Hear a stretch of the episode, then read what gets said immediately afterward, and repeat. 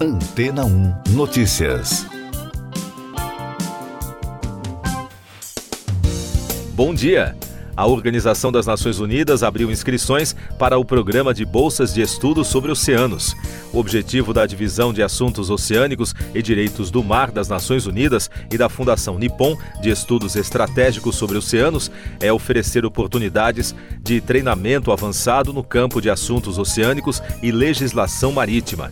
Além disso, o programa visa apoiar os países em desenvolvimento a abordar as necessidades estratégicas para a implementação da Convenção das Nações Unidas sobre o Direito do Mar e instrumentos relacionados, bem como o Objetivo de Desenvolvimento Sustentável e outros objetivos relacionados. As inscrições vão até 16 de fevereiro. As pessoas interessadas devem ter entre 25 e 40 anos, trabalhar com questões estratégicas relacionadas ao desenvolvimento sustentável dos oceanos e mares e ter conhecimento avançado de inglês. O resultado da seleção será publicado na página do programa na segunda quinzena de abril. Os candidatos selecionados participarão de um programa intensivo de treinamento de quatro meses na sede das Nações Unidas em Nova York entre agosto e dezembro. De acordo com os especialistas, quando o assunto são os oceanos, ainda falta muito a ser estudado.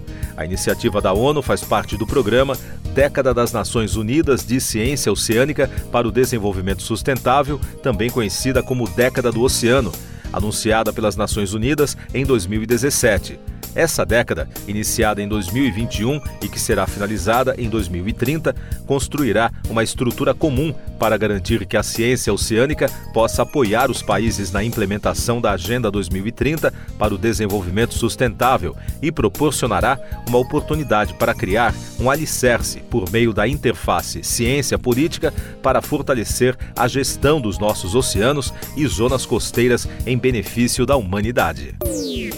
Mais destaques das agências de notícias: o Conselho de Segurança da ONU adiou para esta quinta-feira a votação de um projeto de resolução sobre um cessar-fogo na guerra entre Israel e o grupo Hamas, anunciou o presidente em exercício do organismo, José Javier de la Gasca. Segundo a agência France Press, o Conselho negocia há dias o texto de quatro páginas proposto pelos Emirados Árabes Unidos em uma tentativa de acordo entre os 15 países membros. Ainda sobre esse assunto, o governo de Israel apresentou uma proposta ao grupo fundamentalista islâmico através de mediadores do Catar, que prevê um cessar-fogo de uma semana na faixa de Gaza em troca da libertação de 40 reféns, informou a CNN, citando autoridades israelenses. A proposta visa liberar mulheres, idosos e pessoas que necessitam de cuidados urgentes. Na quarta-feira, o exército israelense afirmou ter descoberto uma rede de túneis na região utilizada por dirigentes do Hamas.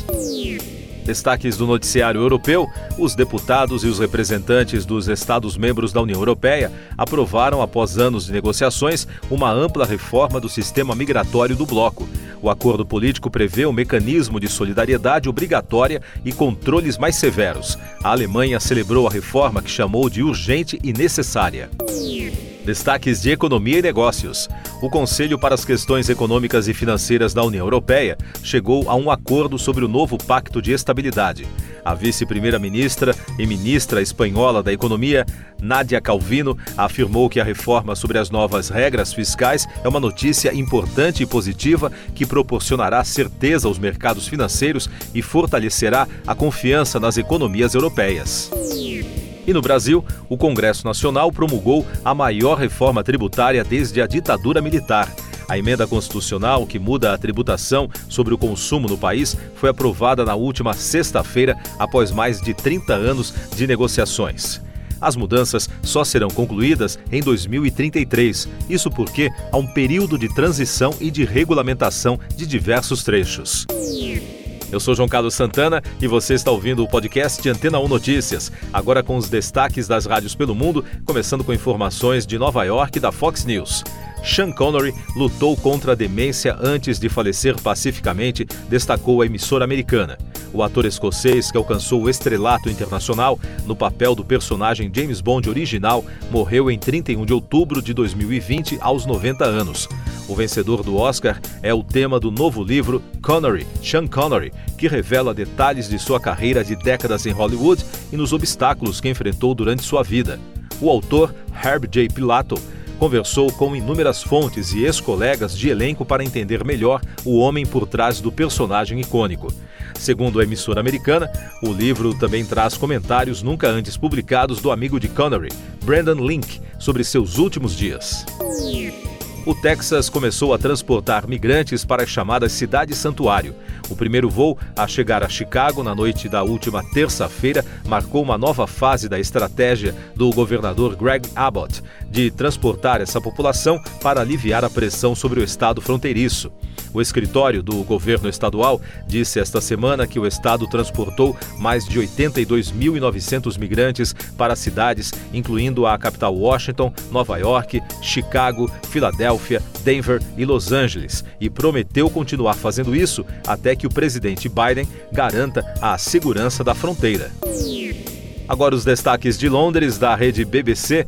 A autoridade oficial de licenciamento do Festival de Glastonbury apresentou as sugestões para o evento de 2024. Entre as recomendações divulgadas pela emissora estão mais banheiros, melhor controle de multidões e informações mais claras sobre alimentos que podem causar reações alérgicas, com o objetivo de melhorar a segurança pública e prevenir o crime e a desordem. Os organizadores do festival disseram que irão analisar as propostas. O evento de 2024 será realizado em War Farm de 26 a 30 de junho. E um homem conhecido como Daniel Vukovic, acusado de estar envolvido em um dos maiores roubos da história inglesa, foi detido na Sérvia. Ele e cinco outras pessoas foram presas em Belgrado por supostos crimes de lavagem de dinheiro. A Polícia Metropolitana disse que o suspeito teria participado de crimes nas casas de três celebridades em Londres em dezembro de 2019, onde foram levados 26 milhões de libras em objetos de valor. Siga nossos podcasts em antena1.com.br. Este foi o resumo das notícias que foram ao ar hoje na Antena 1.